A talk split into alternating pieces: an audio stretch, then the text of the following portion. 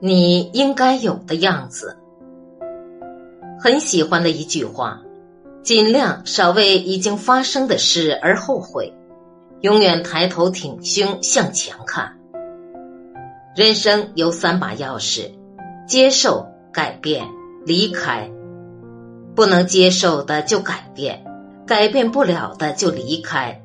少问别人为什么，多问自己凭什么。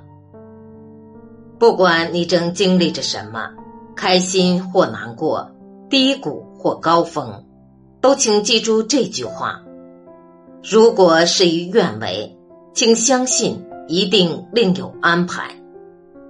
愿我们都能够披荆斩棘，活出自己想要的样子。